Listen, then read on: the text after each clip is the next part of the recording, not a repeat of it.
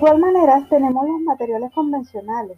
Estos son impresos como libros, fotocopias, periódicos, documentos, entre otros.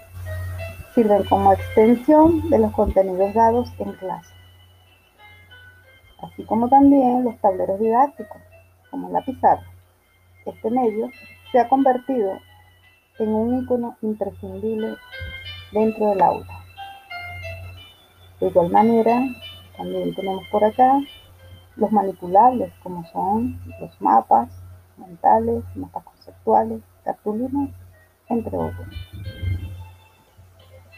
En cuanto a los materiales sonoros, tenemos los cassettes, discos y programas de radio. Seguidamente encontramos las imágenes fijas proyectables, como las diapositivas y fotografías.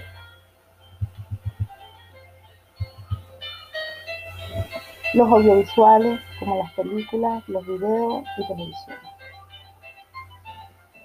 Todos estos materiales convencionales contribuyen en el proceso de selección de la estrategia más asertiva de los medios para el aprendizaje de los cadetes, de tal manera que se pueda concretar la enseñanza. Asimismo, forman parte del proceso comunicativo del docente, aportando a los estudiantes el conocimiento necesario para la formación educativa en el ámbito militar, según el aprendizaje y el grupo. Feliz tarde para todos.